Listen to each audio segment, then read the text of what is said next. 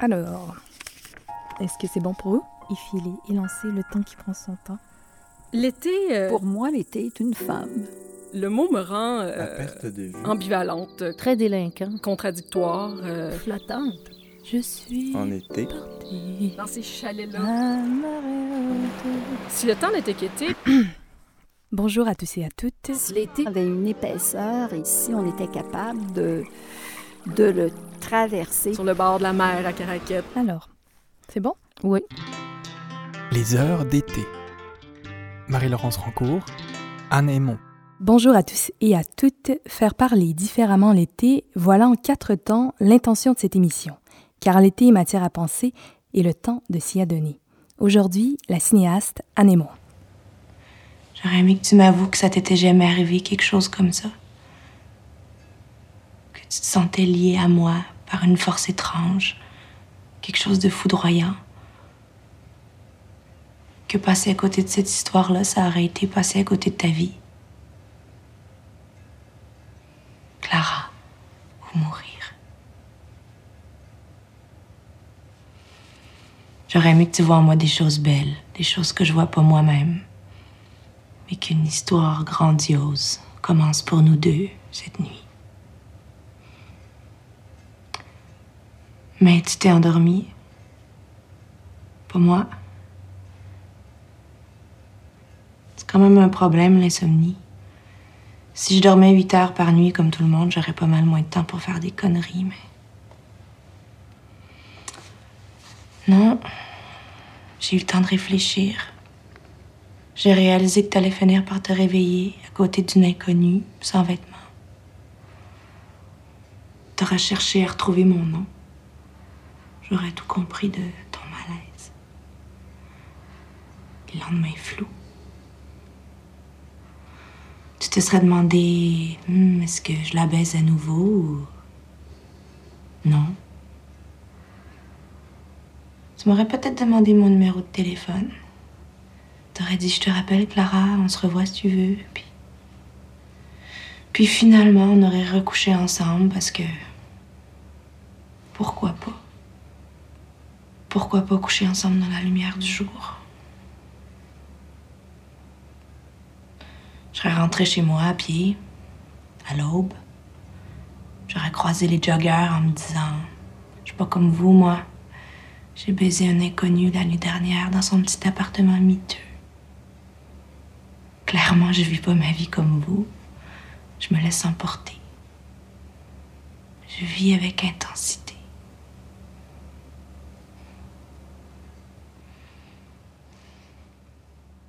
C'est avec un extrait de votre premier long métrage, Nuit numéro 1, que nous vous accueillons, Anne Aymon.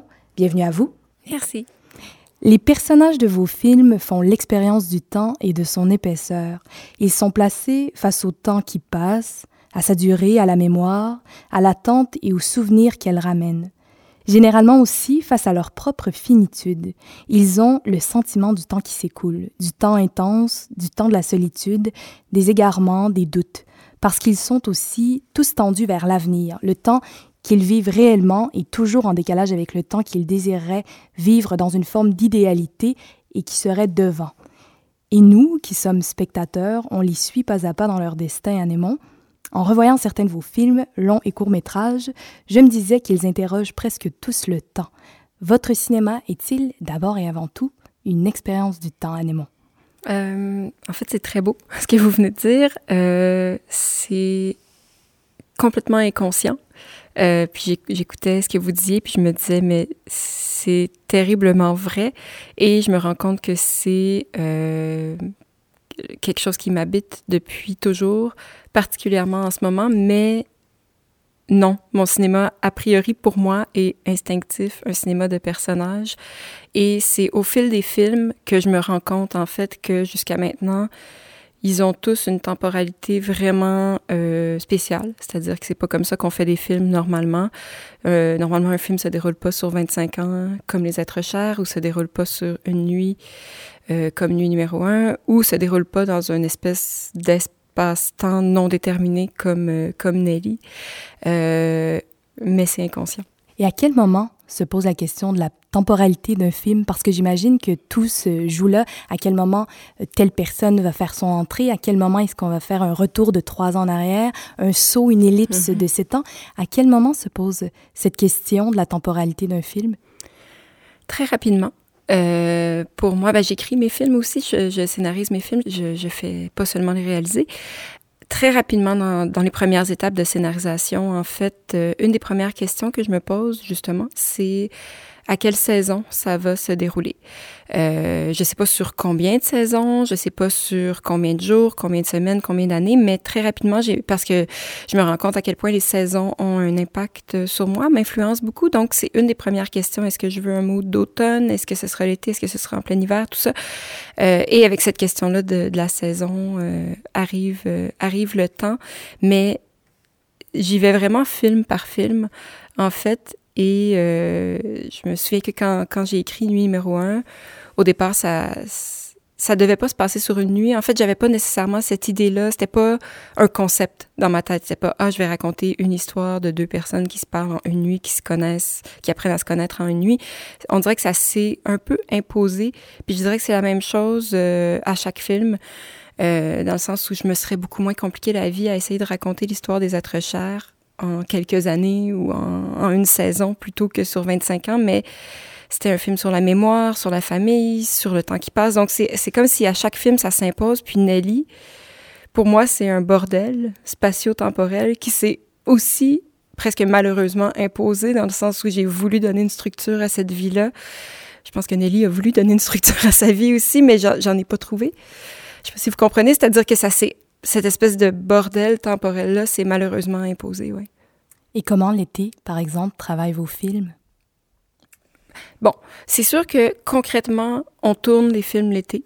Donc, euh, souvent, en fait, c'est souvent l'été, soit je suis en train de tourner, soit je suis en train d'angoisser parce que le cycle du cinéma fait souvent qu'on a un film terminé euh, au mois de juin. Comme là, en ce moment, j'ai un film terminé qui n'est pas encore sorti. Je ne sais pas exactement quand est-ce qu'il va sortir. Donc, il y a une espèce de d'impatience et d'angoisse qui est liée à ça.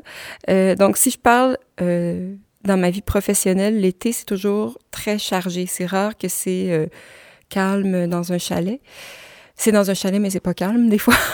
mais euh, dans mes films jusqu'à maintenant, j'ai l'impression, à part Jeune Juliette, que personne n'a vu encore, j'ai pas beaucoup filmé l'été. C'est-à-dire que dans Nelly, pour moi, il y a presque pas de saison dans ce film-là. On est toujours dans des intérieurs, on est toujours, pour moi, c'est pas important, même quand on était dans des extérieurs, souvent, je me souviens, les directeurs artistiques, les, gens au costume me demandaient, c'est l'été, c'est quelle saison, c'est l'automne, puis je disais, ah, je, je, sais pas, c'est pas grave, juste que j'avais un climat en tête qui était pas lié à une saison.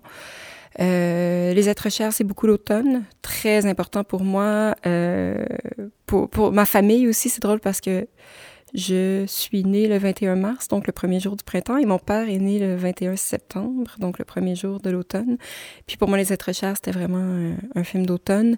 Nuit numéro un, c'est l'été, mais on ne sait pas trop. Donc c'est la première fois que je filme vraiment l'été avec, euh, avec Jeune Juliette, parce que c'est les dernières semaines d'école avant les grandes vacances. Parlons un peu de Nuit numéro 1, qui est dans un, donc pour ce film-là un temps qui est très important, un temps mais aussi une époque. Nikolai, à un certain moment du film, parle de la modernité qu'il a en horreur et j'ai envie de vous demander quel sentiment vous éprouvez face à la modernité et c'est quoi la modernité pour vous, Anémon? euh, dans le contexte du film, c'est une grande question, ça. Dans le contexte du film qui a été écrit il y a presque, il y a plus de dix ans maintenant, euh, je pense que mon sentiment de la modernité était plus lié à une période de vie qu'à une époque. C'est-à-dire que j'ai l'impression qu'avoir euh, 25-30 ans, euh, dans les années 70 ou dans les années 2000, où dans, on, peut ressentir un certain dégoût, disons, de notre société, de notre mode de vie. Euh, dans le cas de Nicolas, son dégoût de la modernité, c'était un dégoût des gens euh, qui s'engagent pas, qui se parlent pas, qui, dans le cas de numéro un, font l'amour, puis se, reparlent plus jamais, après sont prêts à se quitter sans même avoir leur nom, euh, sans même connaître leur prénom. c'était ce dégoût-là. maintenant, hmm, aujourd'hui, j'ai pas le même sentiment. C'est-à-dire que j'ai quand même vieilli, on change beaucoup en 10 ans. Euh, par contre, le monde dans lequel on vit maintenant me, me fait encore plus peur euh, C'est vrai? qu'il y a 10 ans. Ouais. Pourquoi? Ben, je sais pas si je suis pessimiste, mais euh, je trouve qu'on vit, on, on vit euh, une période particulièrement angoissante euh, avec les, je dirais les changements climatiques en fait en, en premier lieu, puis toutes les, tous les, les, le climat politique en fait que, que ça entraîne. Je vous posais la question de la modernité pour vous poser finalement celle de la postmodernité parce que dans Nuit numéro un, on a là des personnages qui sont extrêmement centrés sur le présent. Je trouve qu'ils Mhm. incarnent bien la fin d'une époque qui est liée à une transcendance et ils sont particulièrement fragilisés. Et j'ai vu dans ce film, donc Nuit numéro un, une métaphore entre la nuit dans laquelle ils sont pris et ce présent qui les emprisonne. Mhm. Est-ce que j'ai bien vu? Oui, complètement. En fait, c'est un, c'est, c'est, un film sur, euh, sur la, la, la, la jeunesse éternelle. Je dis, je sais pas comment dire, c'est-à-dire que et je pense, je me souviens plus s'ils le disent dans le film. Contrairement à vous, j'ai pas revu tous mes films avant de faire l'entrevue. Mais euh, pour moi, c'est des gens qui se, qui ont presque la trentaine, puis qui se demandent pourquoi ils se comportent encore comme des, des adolescents finalement. Tu sais, pourquoi rendus à 30 ans, ils n'ont pas encore trouvé euh, leur chemin? Donc pourquoi ils font cette espèce de boucle éternelle là, qui oui est une nuit, mais qui est aussi euh, plusieurs années. Puis dans, dans certains cas, euh, j'ai certains de mes amis qui sont toujours pas sortis de cette boucle là, tu sais, à, à plus de plus de 35 ans. Euh, donc oui, pour moi, il y avait euh, cette, cette nuit-là qui est formidable, qui est intense, qui est la fête, qui est la rencontre, qui, mais qui devient de plus en plus angoissante au moment où le soleil se, se lève parce que elle va recommencer. Il n'y a pas de réponse finalement au bout de, de cette nuit-là. C'est vrai, moi j'y avais lu une peut-être euh, un début des réponses avec cette phrase de l'élève de Clara qui dit Demain est plein d'une éternelle douceur. J'avais l'impression qu'on ouvrait sur l'avenir et que c'était peut-être important pour vous d'entrevoir la possibilité de cet avenir? Oui, ben absolument. Je pense que pour le personnage de Clara, du moins, on le sent. Je pense que Nicolas il est probablement dix ans plus tard dans le même appartement. il a peut-être pas bougé de là encore. Prisonnier du présent. Ouais, complètement. Euh, et, et dégoûté par lui-même, par la même occasion, malheureusement. Mais euh, oui, vous avez raison. C'est pas pour rien qu'on a terminé dans une classe avec des enfants. J'avais envie vraiment de donner euh, une sorte d'espoir. Euh, Le soleil s'est s'est levé. Puis c'est surtout ces enfants-là, je pense, qui, qui représentent l'avenir, évidemment, tu sais, ou la, la possibilité d'une sortie pour Clara ou euh, la possibilité d'aller vers, euh, vers l'âge adulte de manière euh, confiante, disons, peut-être un peu plus sereine. Ouais. Mais ceci dit, tout, tout n'est pas réglé pour moi. Mais c'est pour moi, pour mon personnage, ni pour moi d'ailleurs. Ah, c'est un bon lapsus. Oui. Est-ce qu'on pourrait dire que le temps est le personnage principal de vos films, ou peut-être pas le personnage principal, mais du moins un personnage essentiel au déroulement de l'histoire. C'est-à-dire qu'on a toujours des personnages qui sont aux prises avec un temps qui les dépasse, qu'ils cherchent à remplir, ou un temps avec lequel ils veulent en finir. Mhm. Absolument. Euh, je pense que même, je le disais au début, c'est complètement inconscient et je réalise à quel point c'est une obsession pour moi, c'est-à-dire que euh, j'ai toujours eu le sentiment de ne pas être exactement au bon endroit au bon moment. Euh, c'est- triste là, ce que je dis là en ce moment, mais, mais c'est vrai. C'est-à-dire que j'ai souvent eu l'impression de ne pas être en phase avec ce que je devais vivre. C'est-à-dire qu'au moment où je le vivais, j'avais 25 ans, j'étais euh, jeune euh, à, à essayer de faire une carrière artistique.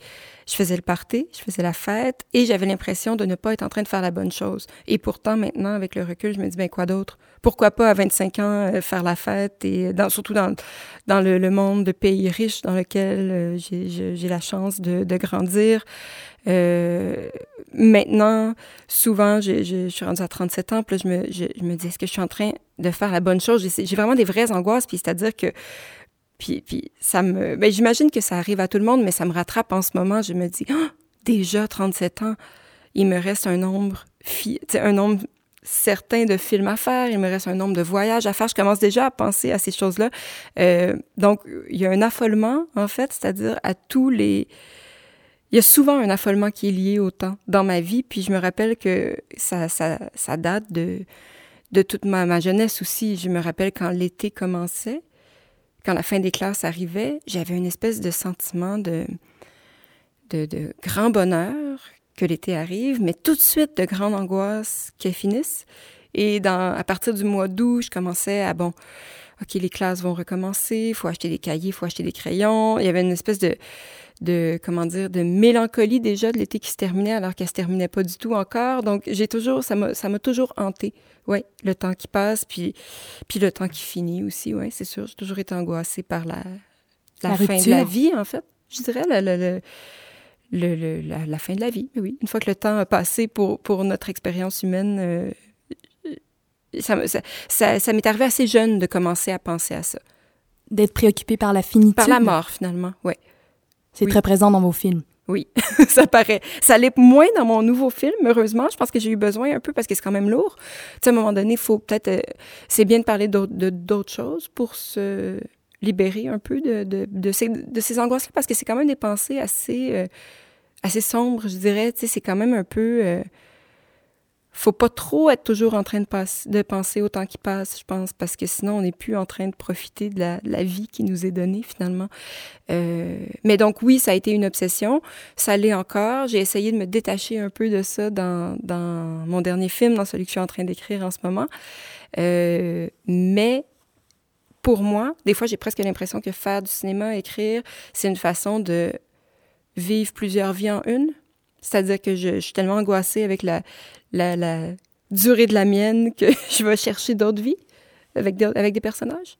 C'est très intéressant ce que vous dites parce que le cinéma a un rapport au temps complètement particulier. Mhm. Il permet de réorchestrer le réel, de réorganiser le temps. En philosophie, on va dire le temps par rapport à l'espace est irréversible, c'est-à-dire qu'on peut pas faire marche arrière, on peut pas revenir sur les pas du temps. Et pourtant, en cinéma, oui, tout à coup, on peut faire une ellipse, Mhm. on peut euh, ramener ce moment vers la fin, le ramener au début. Donc, on se joue du temps. Est-ce que vous avez cette impression tout à coup d'avoir ce pouvoir de vous jouer du temps, Anémon? Oui, je pense que c'est, en fait, c'est précisément pour ça que je suis allée en cinéma. Euh, quand j'étais plus jeune, quand j'avais 17 ou 18 ans, je commençais à étudier en cinéma, puis je savais que, que je voulais raconter des histoires. Et mon impression, c'était que je le faisais parce que j'avais envie de d'expérimenter euh, des vies que je pourrais pas nécessairement expérimenter. Dans, je me souviens d'avoir été très marquée par le film euh, Trainspotting et, et j'allais pas devenir héroïnomane. C'est pas ce que je, je me destinais pas à ça, donc je me disais, j'avais comme l'impression que par le cinéma, j'allais pouvoir expérimenter plein de choses. Puis plus ça va, plus ça est encore vrai, mais effectivement, ça me permet beaucoup de d'avoir un sentiment de contrôle un peu plus grand sur le temps, de d'expérimenter des choses, de parce que c'est assez euh, comment dire, c'est absolu hein, le temps qui passe, c'est assez euh, implacable, c'est froid et c'est euh, et à chaque année je fais Ah! j'ai 35 ans, j'ai 36 ans. On est le mois d'août. C'est, tu- vois, le, le temps continue à passer extrêmement vite, puis il y a rien pour arrêter ça. Euh, Sauf peut-être le ben, cinéma et la littérature. sauf l'art, exactement. Il y a Pierre Michon, je sais que vous êtes une grande lectrice, et Pierre Michon a cette très belle phrase au sujet de la littérature. Il dit que la littérature, ou le livre plutôt, est davantage un hiver qu'un été, pour la raison suivante, c'est qu'il fige des histoires, il fige le temps. Et le cinéma, c'est assez vrai aussi, non? Mhm. Complètement. Euh, complètement. Puis d'ailleurs, euh, oui, c'est formidable de ne de, de pas seulement faire du cinéma et de, de consommer du cinéma et de l'art aussi. Euh, pour euh, parce que oui, ça, ça dilate le temps d'une certaine façon. Je suis, je suis en train de, je sais pas, je suis dans une phase en ce moment. Je suis en train, de, je viens de finir euh, Portrait de femme de Henry James. Je suis en train de lire Chez les heureux du monde de Edith. Que je suis pas capable de prononcer son nom de famille. Je voulais justement vous demander ce que vous étiez en train Ah, de lire. bon, OK. Je vais peut-être googler. Je vais peut-être devoir googler pour savoir le nom de famille Vous de la, la, la romancière qui a écrit chez Les Heureux du Monde. Mais tout ça pour dire que c'est ça se déroule euh, de- dans, à New York euh, de- au début du, du 20e siècle. Donc, c'est comme, c'est comme si... Puis j'ai lu hier pendant 7 heures, il faisait beau, j'étais couchée dans un parc avec mon chum, puis j'ai lu un- ce livre-là toute la journée, puis le temps s'est allongé d'une certaine façon, pour vrai, parce que j'ai, il s'est passé tellement de trucs dans le livre, en plus de ce qui se passait dans la vraie vie. C'est super naïf, là, ce que je suis en train de dire là, mais, mais vraiment, j'étais assise dans le parc, il y avait un lac avec des canards que je regardais, il se passait tout ce qui se passait dans le parc. il se passait tout ce qui se passait dans le livre, puis j'ai, j'ai cette espèce de satisfaction-là de, de cette journée-là qui a été vraiment pleine de plein de choses, puis qui a duré longtemps. Il y a des journées qui passent tellement vite, puis il y a des journées qui, quand on lit, par exemple, qui durent tellement plus longtemps. Et hier, quand vous étiez dans le parc, c'était l'été. C'est toujours l'été aujourd'hui. Et entre les deux journées qui séparent cet instant de lecture de cet entretien, il y a eu la nuit. C'est quoi le temps de la nuit, hum. C'est euh, beaucoup de choses. C'est... Euh, en fait, c'est drôle. Paraît-il, c'est une belle histoire, que j'ai pas dormi pendant presque quatre ans. Les, premiers, les premières quatre années de ma vie, j'étais vraiment un bébé euh, insupportable parce que je, je, dormais vraiment pas beaucoup. Là. On parle de comme dix minutes. Mes parents étaient en train de devenir fous. Ils allaient avoir un troisième enfant, mais ils ont cancellé le projet à cause de, de l'enfant insomniaque. De, de l'enfant insomniaque. Euh, Jusqu'à un point où c'était une autre époque, mais il y a un médecin qui, euh, qui a proposé à mes parents de dégrainer des somnifères et d'en mettre dans mon biberon. Ce qui serait plus aujourd'hui, mais ce qu'ils ce ont fait pendant deux semaines pour... il, était en train, il allait me, me, frapper contre un mur, il était plus capable, je dormais pas. Donc, ça, ça m'a été raconté tellement souvent. Et mon père et ma mère m'ont tellement dit que j'ai pas dormi pendant quatre ans, que je pleurais, je criais, je jouais avec mon biberon dans les, les barreaux du, euh, du berceau. Euh, donc, J'imagine, je m'en rappelle plus du tout. J'ai aucun souvenir de ça, mais je pense que dès ce jeune âge, la nuit, c'était compliqué euh, pour moi. Euh, je suis encore très souvent insomniaque aujourd'hui. Euh, c'est aussi pour moi la nuit la possibilité, en tout cas, c'est la, la, fête aussi. Pendant longtemps, ça a été, j'ai vu, j'ai vraiment essayé pendant plusieurs années avec mes, mes amis de voir, d'essayer de, de goûter à la nuit comme il faut, un peu partout. Je suis allée à Berlin, je suis allée faire la fête un peu partout, voir ce qui se passe. Euh, j'ai passé cette période-là, mais quand même, j'ai aimé ça, euh, voir le soleil se lever après une nuit de, des nuits de fête. Et donc, c'est lié à quel sentiment? La nuit? Un mélange, en fait, un mélange de grande liberté puis de grande euh, exaltation je pense. Moi, j'ai vraiment là. Tu sais, puis en même temps, là, je dis ça, je, je, me sens complètement à une autre période de ma vie. Tu sais, je fais référence à, à, à moi, de, à l'adolescente, en fait, qui commençait à, à, sortir. Je me rappelle, j'ai des souvenirs vraiment euh, gravés là, de, de mes, euh, mon après-balle. Euh, J'étais dans le bas du fleuve, tu sais, puis on on était sur le, sur le bord du fleuve, sur la grève, il y avait un feu, toute l'école, ben pas toute l'école secondaire, mais les secondaires 5, on était toutes là, on était plus qu'une centaine d'amis. Euh, moi, je déménageais le lendemain pour Montréal, puis là, le soleil se levait, on avait passé la nuit tous ensemble euh, autour du feu. Donc, il y a un mélange de grande liberté puis d'intensité, tu sais, de tout peut arriver, on peut tout essayer, toutes les rencontres sont possibles. Je, j'en ai beaucoup profité de ça. Puis en même temps, j'en suis sortie de, de cette période-là parce qu'à un moment donné, je pense que c'est pas bon pour la santé de faire trop la fête. Euh, puis maintenant, ça, ça, représente soit un sommeil très profond, c'est-à-dire que je déconnecte complètement, puis je me rends compte de rien, puis on est le lendemain matin, puis j'ai dormi 10 heures, puis tout est beau, ou euh, c'est angoissant, puis les heures sont longues, puis mon chum dort à côté de moi, puis tout le monde dort, puis j'attends que ça passe. Les heures plus longues la nuit. Oui, ben c'est plus long la nuit. Moi, je trouve que oui, là, simplement parce qu'on est supposé dormir, puis il se passe plus rien, puis quand on dort pas, on, on, on attend. Vraiment. C'est-à-dire qu'il y a rien à faire, puis j'arrive pas à me concentrer, à fixer mon attention sur rien. Donc, euh, oui, je trouve ça long. La nuit, quand je dors pas. Et puis l'attente appelle les souvenirs. Est-ce que vous vous repassez souvent votre propre vie, Anémon? Non, pas tant que ça. Je fais pas ça. Je, je pense pas beaucoup au, passé, je dirais. Euh, Jusqu'à ce qu'un projet m'y amène, en fait. Euh, je vais pas vraiment repenser à ce que j'ai vécu. Je pense beaucoup à l'avenir. Euh, je pense beaucoup au présent. Je pense, à l'avenir de toutes les manières. En plein milieu de la nuit, ça peut être, ça peut être super négatif. Là. On le sait, des fois, la nuit, les pensées sont, sont euh, plus angoissantes pour rien, mais, mais ça peut être aussi euh, des projets d'avenir, des voyages, des films, des, euh, des... Mais non, c'est rare que je repense au passé. J'essaie de pas faire ça. C'est intéressant parce que parlant de votre vie et de cette quête d'intensité, disons, de votre jeunesse.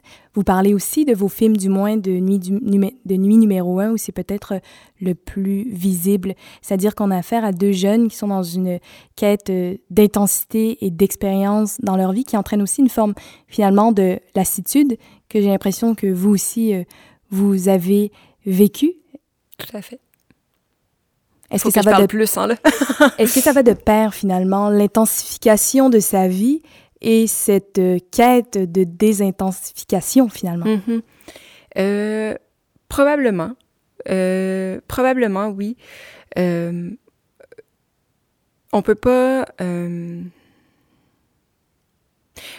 Oui, c'est-à-dire que la, course à vivre intensément, je pense, amène nécessairement une période d'accalmie forcée. Je, je, Puis en même temps, qu'est-ce que ça veut dire vivre intensément? Je ne le sais pas trop. Ce que je sais, c'est que effectivement, euh, mes personnages de films courent toujours après quelque chose. Je cours toujours après quelque chose. J'avais l'impression que ça allait se, se calmer avec les années. Puis ça se calme pas nécessairement, ça prend juste une autre forme. Euh, c'est-à-dire que ma quête d'intensité est juste différente, est juste vécue autrement. Euh, mais oui, effectivement, c'est pas pour rien que je me suis intéressée à Nelly Arcan euh, d'aussi près. C'est que pour moi, je pense que elle a cherché quelque chose toute sa vie jusqu'à temps qu'elle soit complètement épuisée, tu. Puis mes personnages dans Nuit numéro un font ça, puis David dans Les êtres chers, qui finit par mettre parfait, par euh, mettre fin à ses jours, a cherché aussi quelque chose toute sa vie. Et dans le cas de, des êtres chers, c'est pas il l'a pas nécessairement trouvé euh, dans la nuit, en faisant la fête, par une quête d'exaltation, mais il y avait cette espèce d'insatisfaction aussi, tu sais. Donc, quête d'intensité ou quête de sens? Vous diriez que vous faites un cinéma existentiel? Je pense que oui. Euh, je pense que c'est effectivement le, vrai mot, c'est plus une quête de sens qu'une quête euh, d'intensité. Euh, quoique l'intensité, c'est une sorte de bombe, je pense, sur cette, euh, cette quête de sens-là qui qui, qui est perpétuelle. donc, oui, euh, au grand malheur de certains téléspectateurs. Je pense que oui, je fais un cinéma existentiel. Euh, c'est pas toujours facile, on n'a pas toujours envie de ça, puis je le comprends tout à fait. Je suis la première à ne pas toujours avoir envie d'aller voir un film euh, qui me qui vient me remettre en pleine face finalement le le non-sens euh, ou pas le non-sens, mais c'est-à-dire la les difficultés ou les, questionnements euh, qui sont inhérents à, toute existence. Mais, mais ceci dit, je ne fais pas juste ça. Puis je commence en fait justement à découvrir le plaisir de euh, raconter l'histoire d'un personnage qui est pas dans une détresse. Euh, tous mes personnages jusqu'à maintenant étaient dans, dans, une vraie détresse. Et puis ma, ma, ma, nouvelle petite fille de 14 ans, Juliette, ne l'est pas. Euh, elle a une forme de détresse, mais qui est tout à fait normale par rapport à ce qu'elle vit. Donc, euh, ça, c'est, c'est aussi, euh, c'est aussi vraiment apaisant, puis même euh, plus qu'apaisant, je dirais, parce que je fais vraiment pas des films pour être apaisé, je pense au contraire. Mais c'est, comment dire, révélateur en tout cas de d'une vie possible sans euh, quête impossible? Vous avez fait plusieurs courts-métrages et des longs-métrages. Hum, le court-métrage est une espèce de saisie d'un instant dans la longue durée, alors que le long-métrage est une exploration de cette durée. Qu'est-ce que ça permet de faire ou de dire de différent, le court et le long-métrage, honnêtement?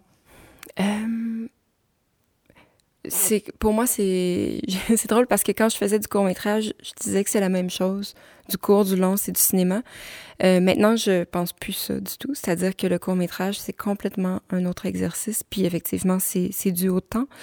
Euh, on raconte pas la même chose en 15 minutes qu'en 1h30. Mm. Puis même maintenant que j'ai commencé à, à, à regarder des téléséries, je vois qu'on peut pas qu'on peut raconter autre chose aussi, tu sais, avec des, excellentes téléséries. Euh, donc la durée est très importante dans dans, dans une démarche euh, artistique, je pense. Euh, ceci dit, il peut y avoir une sorte de force quand même avec un court métrage.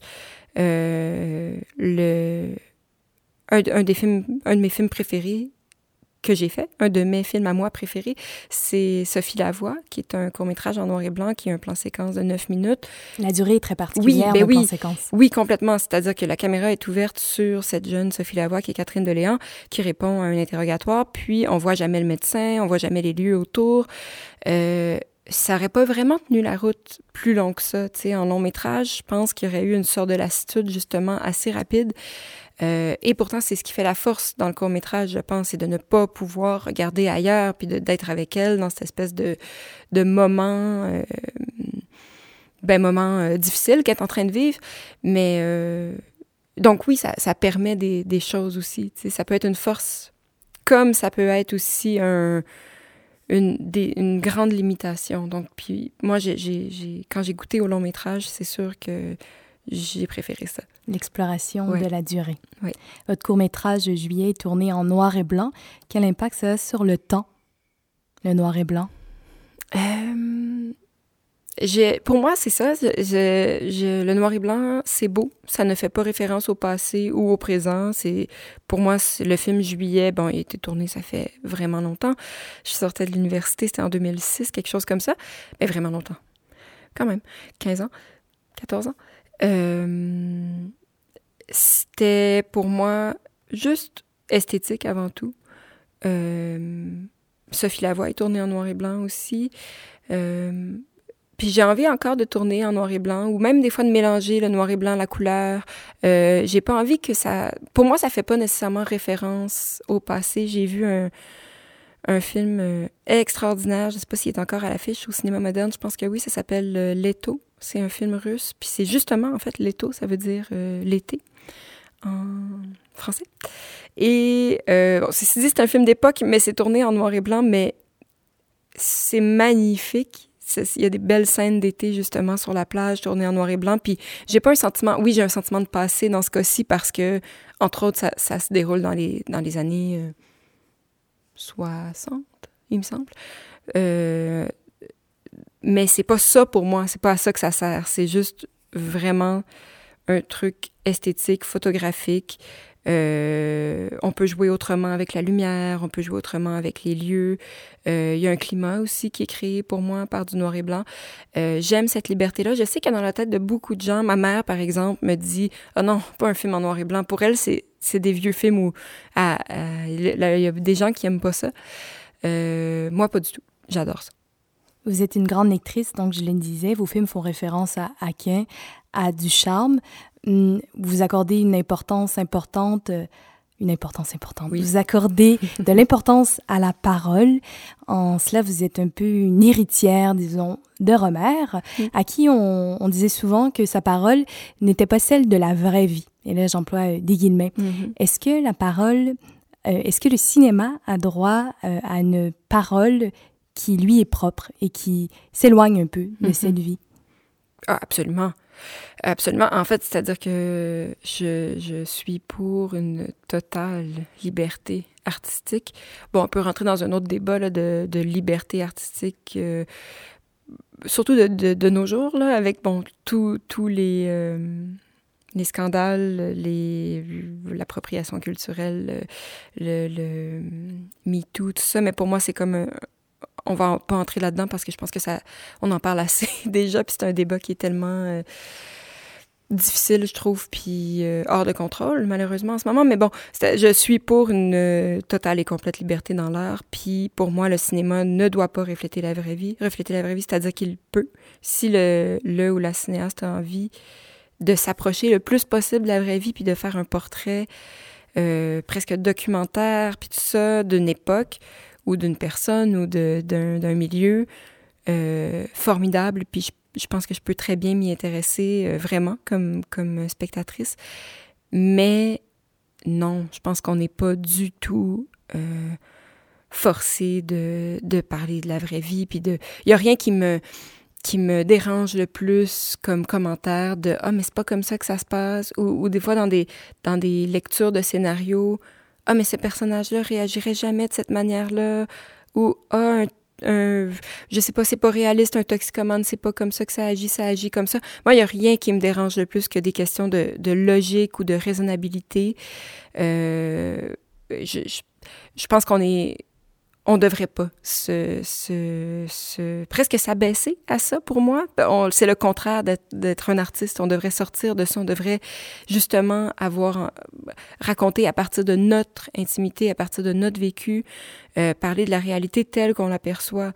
Euh, pour, pour moi, c'est ça. J'ai vu un, un, film super intéressant qui s'appelle euh, The Souvenir, qui est l'histoire d'une qui est à, qui est à l'affiche en ce moment, qui est l'histoire d'une d'une jeune fille euh, qui étudie euh, en cinéma puis qui développe une relation avec justement un, un héroïnomane. Je pense que c'est pour ça que je parlais de toxicomanie. Et c'est com complètement original la façon dont c'est abordé tout ce qu'on croit la toxicomanie à partir de ce qu'on a entendu, à partir des journaux, à partir toute l'image qu'on se fait d'un héroïnomane est complètement détruit dans ce film-là. C'est je sais pas si c'est réaliste, j'en suis pas certaine, mais pourtant j'ai l'impression d'avoir jamais rien vu d'aussi bien fait sur une relation entre un toxicomane puis une, une, une femme, entre un, une relation amoureuse, disons, entre deux personnes qui ont des, des problèmes euh, différents. Euh, et pourtant, j'ai l'impression que c'est probablement le film le moins réaliste au monde. Mais je me suis sentie près d'eux, il y avait une intimité, il y avait vraiment une vision, donc il y avait une vérité pour moi. Euh, puis on parle des, films de, de Romer, vous parlez des films de Romer, qui a fait des, des excellents films d'été. D'ailleurs, pour moi, Romer, c'est les vacances, c'est les parasols, puis c'est euh, la plage et le, la frivolité. Euh, qui est pas du tout non plus dans un souci réaliste. Ces personnages agissent un, agissent un peu comme il veut qu'ils agissent. Puis moi, ça, je trouve ça formidable. Parlons d'été, donc. Ce serait quoi pour vous une scène d'été? Euh, une scène d'été. Dans un film que j'ai déjà vu? Ou dans un... Ou inventé. Euh, inventé. Euh, une scène à imaginer qui incarne l'été. Euh, je pense que ça dépend.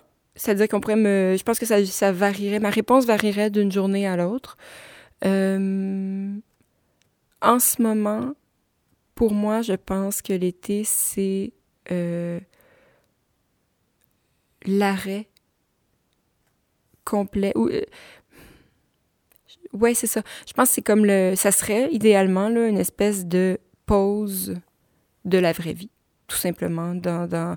Puis pour moi, la vraie vie, c'est composé de euh, toutes ces petites choses euh, et grandes choses angoissantes, comme on, je parlais de, de, changement climatique, de politique, de, de, de, de d'appropriation culturelle, de tous ces débats-là qui viennent toujours nous... Euh, qui, moi, en tout cas, me pèsent tout le temps, tout le temps, tout le temps. On dirait que je devrais peut-être moins euh, ouvrir les journaux, moins lire les commentaires, moins tout ça, mais pour moi, ça serait, pour, ça serait une espèce de bulle en dehors de la, du temps. Un temps suspendu. Oui. Je pense que ça serait ça, complètement. Donc du silence? Pas nécessairement. Non, non, parce que j'imagine, là, je, suis pas capable, je, je suis pas capable d'écrire une scène instantanément, malheureusement, mais j'imagine quand même des gens euh, qui parlent entre eux. J'imagine euh, du...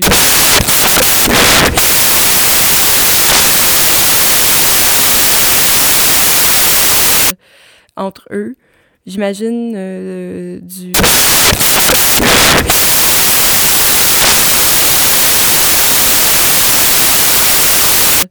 entre eux. J'imagine euh, entre eux. J'imagine euh, du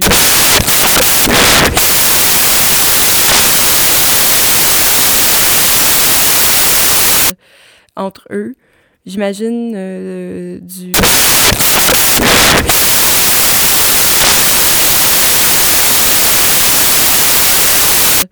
entre eux. J'imagine euh, du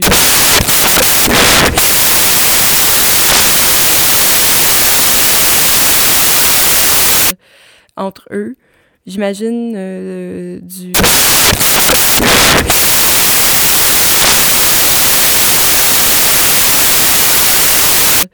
entre eux. J'imagine euh, du...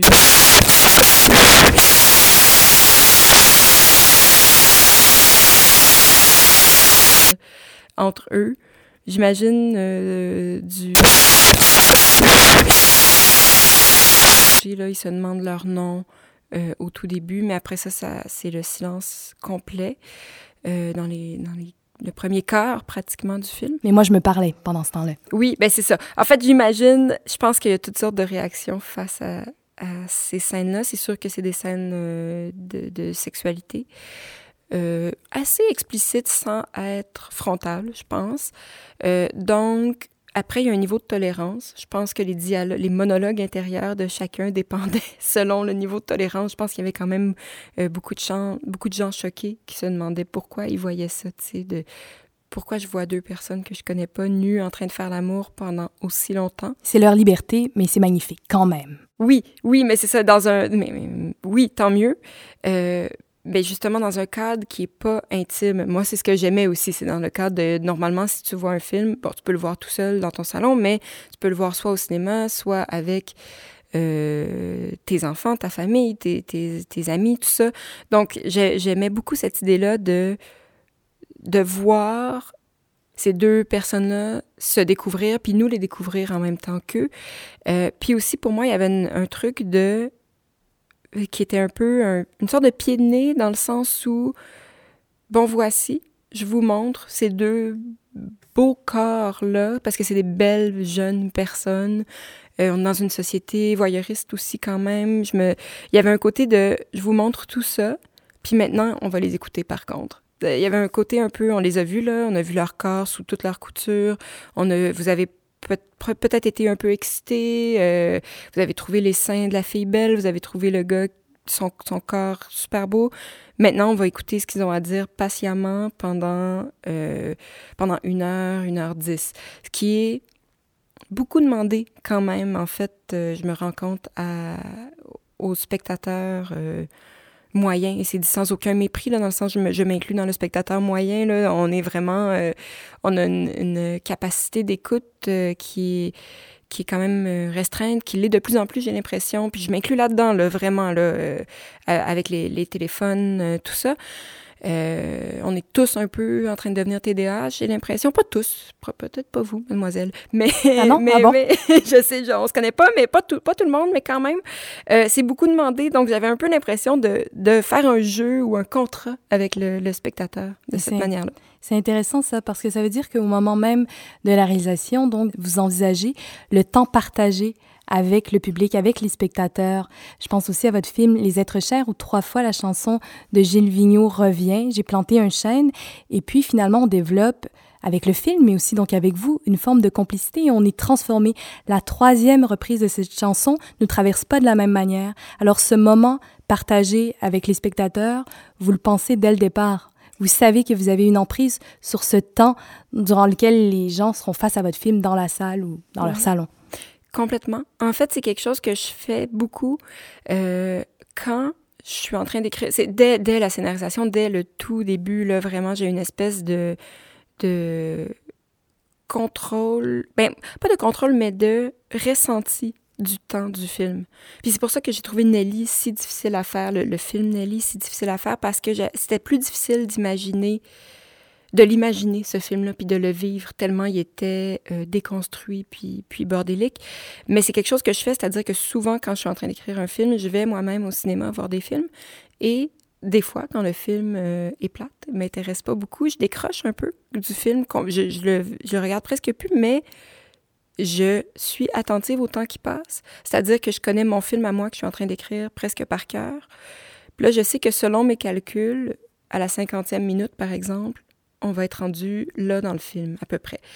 Donc, si, par exemple, c'est une histoire d'amour, euh, bon, je dis ça parce que il se trouve que je suis en train d'essayer d'écrire une histoire d'amour, mais si c'est une histoire d'amour, euh, je me dis, bon, à la cinquantième minute du film, le gars et la fille, ils sont rendus là dans leur parcours, dans leur chemin amoureux, disons. Moi, comme spectatrice, comment je me sens à la cinquantième minute où je suis ici? Je sais pas si, vous comprenez, c'est-à-dire que j'essaie vraiment d'expérimenter, j'oublie le film que je suis en train de voir, puis j'essaie de, de mettre même mon corps parce que il y a une, expérience euh, physiologique de la durée aussi, c'est-à-dire qu'après 1h30, on commence à bouger sur notre chaise, même si le film est, passionnant, euh, on commence à- C'est comme si notre corps a intégré la durée d'un film aussi, puis on sait que normalement, il devrait finir bientôt. Puis s'il continue pour une autre heure, c'est juste une autre expérience. Euh, comme, comme un de mes films préférés, La maman et la putain, qui est un très long film de, Jean Eustache. Euh, c'est juste la durée fait partie de l'expérience. Donc, j'essaie vraiment de, prévoir ça, oui, dès le début. Puis c'est pour ça aussi que dans Sophie Lavoie, il y a une minute complète de silence aussi dans Le médecin s'en va. Puis là, je me souviens, il y avait le médecin, puis il y avait toujours tendance à recommencer plus rapidement, de, de- à revenir plus, plus, plus vite. Puis j'étais comme non, non, non. Puis là, je, regardais ma montre parce que je- je- j'essayais de sentir la durée, tout ça. Euh, puis c'est important pour moi, cette espèce de... C'est long, une minute de silence complète au cinéma, tout seul, il se passe absolument rien, on est juste sur le visage de quelqu'un. Euh, Moi, j'adore ça, parce que c'est comme une toile vide à ce moment-là. On peut vraiment projeter tout ce qu'on veut. Vos films s'inscrivent aussi dans le temps, c'est-à-dire qu'il y a une chronologie dans votre filmographie. Qu'est-ce qu'on apprend entre son premier et son dixième film? Qu'est-ce qui change? Quel savoir on cumule, Anémon? Je sais pas, parce que j'en ai pas fait 10. Ah, mais... j'ai mal compté donc. Ah, 10! Ouais, il y a des courts-métrages. voilà. Ah, on dirait que je les compte pas, les courts-métrages, mais je devrais peut-être. ouais. Pourquoi? Parce que euh, c'est pas le même marathon. J'apprends, on apprend moins, veut, veut pas, je pense, sur un. Ne- ne- Oui, je veux dire, on peut apprendre plein de choses, là, mais euh, techniquement, on apprend moins parce que c'est moins long, parce que c'est pas la même. euh, C'est pas la même. euh, on n'est pas mis à l'épreuve de la même manière entre le marathon du tournage d'un long métrage puis celui d'un d'un court métrage. Euh, Donc, vous préférez qu'on parle de trois? ben, j'ai l'impression d'en avoir fait trois. Mais euh, ça me dérange pas. On peut parler de dix. Ça me donne un petit coup de vieux, mais c'est correct aussi. Donc, qu'est-ce qu'on apprend Euh, entre euh, son premier et son troisième film? Je dirais que, euh, pour ma part, j'ai pas appris grand-chose et je pense que c'est tant mieux comme ça. Puis là, j'essaie pas de donner une réponse cool et drôle. C'est vraiment comme ça que je me sens. C'est-à-dire que j'ai appris des choses sur moi. Comme réalisatrice, j'ai appris à, à gérer, disons, des, euh, des, des, des, des- comédiens sur un plateau un peu mieux, à euh, gérer mes propres euh, doutes, euh, tout ça. J'ai appris des choses parce que, tu sais, c'est- un métier où il faut quand même une personnalité. Tout à coup, on est, on est toujours tout seul devant notre écran, puis tout à coup, on se retrouve avec une équipe de 60 à 200 personnes les grosses journées. tu sais. Donc, j'ai appris plein de choses comme ça, mais je dirais que j'ai rien appris au niveau... J'ai pas l'impression d'avoir appris grand-chose au niveau de l- la concrétisation d'un film. J'ai l'impression de repartir à nouveau à chaque fois parce que c'est une nouvelle histoire, c'est des nouveaux personnages. Je, l'aborde complètement différemment. Euh, c'est comme ça que je me sens. Je me sens. Puis c'est, c'est, pas le fun, en fait. C'est assez déroutant parce que je me sens pas vraiment équipée à chaque film. Pas, vrai, pas beaucoup plus que, que pour le film précédent, bizarrement. Donc c'est un peu sans filet. Puis en même temps, ça a l'air que c'est comme ça que je fonctionne. Quand vous pensez un scénario, quand vous pensez un film, ce sont des images qui vous viennent en premier ou des mots? Euh, ça dépend de chaque film, mais je dirais des images. Je dirais des images qui arrivent en premier. Puis, ou. ou- Ouais, c'est c'est des images, un climat qui arrive en premier. Puis très rapidement, par contre, euh, les mots. Très, très rapidement, les mots arrivent, ouais. Et un scénario, c'est une œuvre littéraire ou ça peut être une œuvre littéraire? Malheureusement, non. C'en est pas une. Euh, c'en est pas une parce que c'est juste. Je dis malheureusement parce que je, je peaufine mes scénarios je, je- jusqu'à temps que pour moi, il, il soit euh, comme une œuvre, en fait, qu'il soit prêt à lire. euh, mais mais les, les gens lisent pas des scénarios, puis moi non plus. Je, je veux dire, j'en lis. Je lis les scénarios des films que j'ai aimés pour essayer de les comprendre, pour essayer de percer leur mystère. Mais je j'ai pas vraiment de plaisir dans, à lire un scénario, surtout si j'ai pas vu le film. C'est pas une œuvre. Euh, donc, tout cette espèce de d'attention que je mets à chacun des mots, tout ça ne, sert qu'à quelques lecteurs, mais je, je me dis qu'il me sert à moi aussi parce que c'est du temps que je passe à mieux connaître mes personnages puis à mieux connaître mon film. Puis aussi, j'ai cette espèce de, de rêve euh, secret, non secret d'écrire un jour, c'est peut- peut-être de la littérature, des romans. Donc, c'est pas, c'est c'est une sorte de début d'apprent- d'apprentissage, je dirais. Débuterait comment votre roman? Ce serait un roman? Oui, si j'écris un jour quelque chose euh, à publier, je pense que oui, ça serait un roman euh, de fiction qui débuterait, je sais pas du tout comment. Comment on met une vie en film? Comment on condense le temps d'une vie, comme dans le cadre de votre film sur Nelly Arcan, en une heure et demie, deux heures, Ouais. deux heures et demie Euh, ben, j'ai compris, euh, j'ai compris que c'était une mission impossible. En fait, c'est, c'est- je pense qu'il faut pas essayer de faire ça. Il y a Jonathan Franzen, un, un romancier américain que j'aime beaucoup, qui dit que il fait un- comme des conseils d'écriture, puis il dit un de mes meilleurs conseils, c'est de ne jamais oublier que peu importe la complexité de vos personnages, ils seront jamais aussi complexes qu'un être humain. Qu'une- que c'est impossible. Euh, et c'est assez rassurant quand même. Oui, peut-être est-ce tant mieux? Effectivement, c'est probablement tant mieux. Je pense que quelqu'un qui peut être résumé en, en 1h30 ou en un roman, c'est pas très bon signe. Euh, par contre, c'est difficile de mettre une croix là-dessus, dans le sens, quand le défi, le défi était de personnifier Nelly Arcan, j'ai pas l'impression d'avoir réussi. J'ai l'impression d'avoir réussi quelques petites choses. C'est vrai? Ben, j'ai l'impression qu'il y a des choses réussies, mais j'ai pas l'impression que on sort de là en connaissant Nelly Arcan. Puis c'est-à-dire que de toute façon, c'est pas un grand deuil pour moi dans le sens où j'ai moi-même jamais réussi à, la connaître, à la comprendre. Donc comment j'aurais pu la faire comprendre sur l'écran? Puis je pense que si si des gens autour d'elle avaient complètement réussi à la saisir, puis à l'expliquer, puis à la comprendre, elle aurait pas fini comme ça, tu vois. J'ai comme l'impression que des fois, il y a des missions impossibles, euh, puis que c'est beau d'essayer, puis c'est beau d'arriver à des petites parcelles de, compréhension ou d'explication, puis à des petites parcelles aussi de...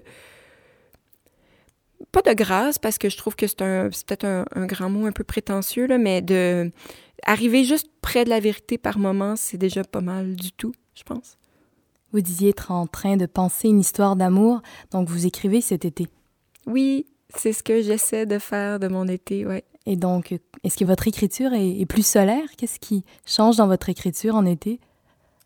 Euh, ben, je pense que je, je me permets de prendre ça euh, cool parce que c'est l'été. J'écris le matin de 8 h à 11 h à peu près. Puis après, je passe à autre chose. C'est, puis je, je trouve ça, euh, je trouve ça vraiment bien. Puis je, je- j'amène mon ordinateur dehors, j'ai un- une petite table dehors. Je, je, je profite quand même euh, de l'été. Surtout dans ma, ma nouvelle, euh, ma nouvelle euh, folie furieuse de réaliser que le temps passe. Là, je me dis, Ah, huit semaines, l'été, c'est fini bientôt. Après ça, il me, il me reste combien d'été dans toute ma vie? Donc, je suis vraiment, j'essaye vraiment de, de profiter, ouais. Et vos nuits elles sont différentes l'été? Euh, Oui, un peu. En fait, j'ai des souvenirs vraiment impérissables d'enfance, là, de monter une tente, puis d'aller dormir en arrière de la maison, puis le son des grillons, puis tout ça. Euh, en ville, je trouve que non, pas beaucoup. Je ressens malheureusement pas tant que ça l'été. Euh, J'espère m'en aller chez nous, euh, chez ma mère, en fait, un peu, aller... dans le bas du fleuve ouais, dans le bas du fleuve, aller vivre les nuits d'été, là-bas. Le temps est différent là-bas, non? Un peu, beaucoup, quand même, ouais. Mieux? Hmm. C'est drôle, j'ai tellement eu hâte de m'en aller de la- du, village. Puis maintenant, ça fait plus longtemps que je suis en ville que l'inverse. Ça veut dire que je fais 17 ans euh, en campagne, 20 ans à Montréal. Puis là, on dirait que ça vient de recommencer. Là. Je, m'ennuie un peu de ce rythme de vie-là qui est quand même plus, euh, plus lent, plus calme. Moins, moins de gens. Mais je sais pas jusqu'à. En même temps, tout a changé là. Maintenant je pense avec internet on est en contact tout le temps il y a des gens tout le temps. Fait que ça, je sais pas jusqu'à quel point le rythme de la campagne est si différent que ça maintenant. Euh, mais le rythme de mon de ma jeunesse en tout cas est différent du rythme euh, ici. Ça pourrait être quoi l'épilogue de cet entretien, la dernière scène? Euh, Comment on conclut un film? Comment on sait que c'est la fin? On se dit, bon voilà, j'ai la fin. C'est difficile à trouver c'est la partie la plus difficile et la plus importante des fois c'est magique quand on a l'idée de la fin dès le début des fois on l'a pas encore Euh, Moi, je continue à me demander comment ça va finir à, à chaque film, puis à chaque, euh, à chaque expérience de vie, puis à chaque journée qui passe même. Je me demande, surtout ces temps-ci, je me dis comment tout ça va finir? Puis j'aimerais ça vivre vraiment longtemps. plus, plus que c'est humainement permis pour voir comment tout se finit. Ben, J'avais aussi cette question. Je me demandais, mais comment cet entretien va finir? Merci grandement, Anémon. Merci. Les heures d'été.